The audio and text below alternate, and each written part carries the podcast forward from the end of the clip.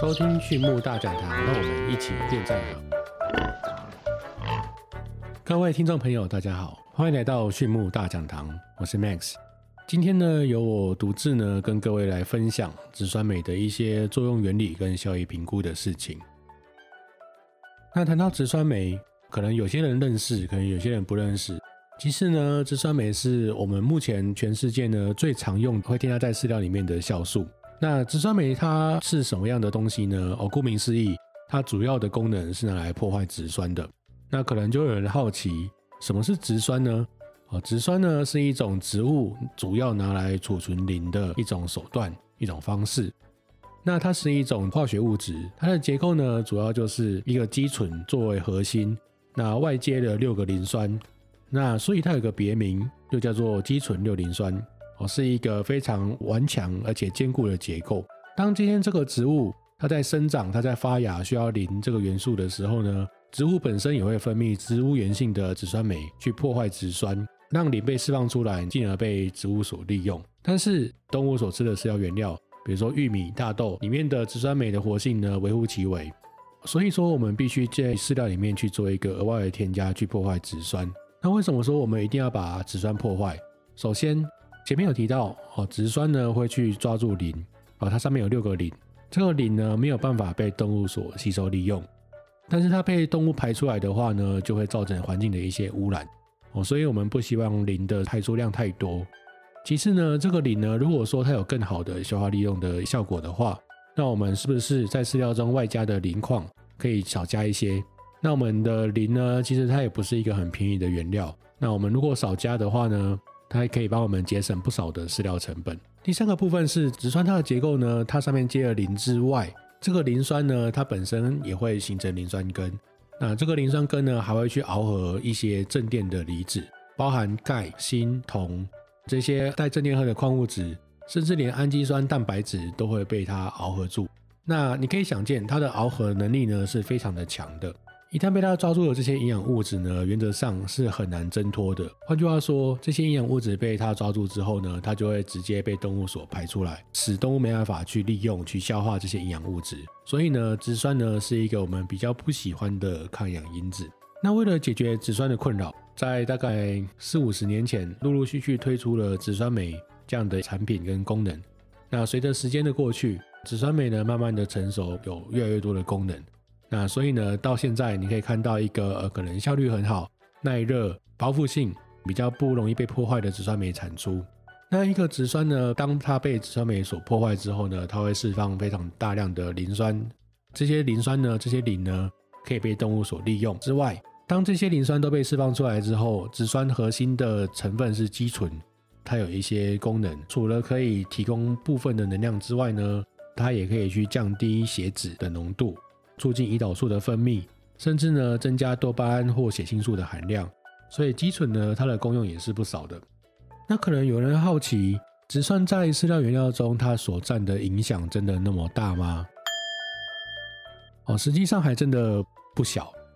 植酸呢，它对于动物来说，呃，以猪只来说的话呢，它会去降低能量的吸收超过五趴以上。那粗蛋白的吸收，有植酸跟没植酸可能会差超过五趴。那对于一些氨基酸，对于一些矿物质的吸收能力呢，也会有很大程度的影响。那最直观的方面呢，我们可以从动物的生长表现上面去看到，有植酸跟没植酸的纯化日量比起来的话，有植酸的处理，仔猪的平均日增重呢下降了三成多。那对于它的采食量也下降了接近两成，换肉率呢也下降了两成五左右。哦，所以你可以看见。饲料中有一个浓度的植酸的时候，它其实对于养分吸收有非常大的抑制的效果的。那谈到植酸酶，植酸酶顾名思义呢，就是一种可以破坏植酸的酵素。那我们在使用植酸酶的时候呢，可以去节省哦我们饲料原料中第三贵的原料，也就是磷这个原料。其实除了磷之外啦，粗蛋白或者是能量，其实都有一些节省的效果。那在使用植酸酶之后呢，其实它也替配方省下了大量的配方空间。那有更大的配方空间的时候呢，我们就可以拿来放一些，可能是玉米啊，可能是大豆啊，来增加整个饲料中的营养密度。那同时呢，因为我们减少了饲料里面的磷啊、钙啊这些矿物质的使用，所以整个饲料的 A、B、C 脂酸结合能力呢也会更低。可以让小猪的下痢的情况呢有一些缓解。那目前来说，大部分的植酸酶的产品呢，主要来自于真菌的发酵或是细菌的发酵所产出来的。那也有一些厂商呢，它所使用的植酸酶产品是经过生物科技去把两个不同的菌种的 DNA 去做一个结合，结合之后呢，再重新发酵产出来的植酸酶也是有。那植酸酶呢，它的活性主要呢，去由这个发酵的菌种本身的好坏去做一个决定。那它的耐热性呢，也会受到菌种本身的一些特性影响。那除了菌种本身的好坏跟特性之外呢，我们对于植酸酶的包覆使用的包材，或说使用的赋形剂，它也会对植酸酶的活性有很大的影响。那当你今天使用的赋形剂呢，颗粒是比较稳定的，它的流动性是比较好的，你可以想见，它在饲料里面呢它的散布均匀度是会比较高的。如果说你今天使用的赋形剂是比较粗糙的，你可能会想见，它在饲料中除了分布比较不均匀之外，可能它的效果呢也没有办法达到比较百分之百，就会有一部分的浪费。除了颗粒度、流动性我们会去考虑之外，那还有一个部分呢，对植酸酶来说也很重要。植酸酶大致可以分成两种形式，哦，分成 IP 六跟 IP 三的两种。那 IP 六的植酸酶呢，主要是针对肌醇六磷酸下去做分解；IP 三的植酸酶呢，则是针对肌醇三磷酸做分解。这两个有什么差别呢？哦，最主要的差别就在于说，当一个植酸它含有六个磷酸的时候，它的螯合能力是非常强的。假设它是一百分，可是当植酸它的其中一个磷酸被分解了，形成了 IP 五之后，磷酸被释放出来之后呢，它的螯合能力会大幅的下降，而且是不成比例的下降，大概呢只剩下六十分到七十分的螯合能力。那这会导致什么？导致说 IP 六的使用效率。它在破坏植酸的螯合能力上来说，哦，它会更有效率，那效果呢也会更加的明显。所以通常呢，我们也会选择哦使用 IP 六的紫酸酶，可能它的效果会比使用 IP 三的紫酸酶来的更好。除此之外，在很多饲料里面，它都需要做打粒哦，即便你今天饲料不打粒，它也会可能放在储存桶里面，放在饲料烫里面，它可能会受到太阳直射。它可能会有一个比较热的时间啊，放比较久这样子。那紫酸酶呢？它过去呢是一个非常怕热、对热非常敏感的酵素。正常来说，如果你放在比较高温的环境，比如说打粒哦，可能几秒钟的时间就足以让植酸酶失活。换句话说，等于加进去饲料里面，但是它也没有办法发挥它的作用。所以呢，选择耐热性比较好，或者选择对于温度抵抗性比较好的菌株，它所产出来的植酸酶也变得非常重要哦。所以。到目前为止，你可以思考一下，我们在挑选植酸酶上面，我会有几个比较重视的特点啊。第一个，可能它是针对 IP 六还是 IP 三的第二个，它的颗粒性、它的流动性。第三个，它的使用的赋形剂的种类哦。再来还有什么？还有它的耐热性是不是符合我们的标准？那植酸酶呢？它还有一个很重要的重点哦。前面有提到，植酸呢，它是对饲料营养分螯合能力非常强的抗氧因子。它会去让动物没办法吸收这些养分，所以换句话说，今天我饲料里面的植酸，它越早被分解越好。所以我希望它什么时候被分解呢？我希望它在进到动物的嘴巴的那一刻就开始被分解啊，最好不要到肠道才被分解，因为肠道呢是最主要吸收养分的地方，所以它越早在上消化道被分解，但是最好的一个选择啊。所以我们挑选的植酸酶呢，首先它的 pH 值的作用的范围要广。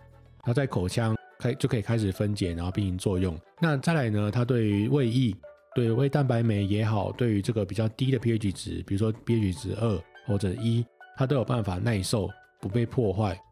那这样子呢，它才有办法在上消化道中呢，就对植酸的破坏跟分解。那进而呢，去在小肠之前呢，它就可以把抗氧因子去破坏掉。那在肠道中呢，就可以比较好的去吸收这些饲料中的养分。哦，所以挑选植酸酶呢，在胃液中的耐受性跟消化能力呢，也是非常重要的指标之一。最后呢，我们也要去观察另外两件事情。首先，这个植酸酶的产品呢，它是不是有它相应的潜在营养标准的表格？这个潜在营养价值的表格呢，它可以告诉我们什么事情？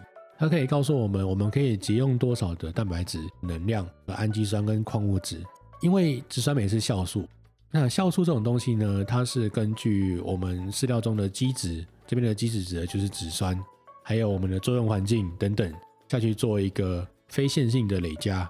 换句话说，并不是啊加两倍的酵素就会效果就是两倍，它是一个非线性的累加。这时候呢，就需要去依靠这个潜在营养标准的表格，那让我们知道说植酸酶它在添加到饲料里面之后，它所具备的潜在营养价值在哪个落点？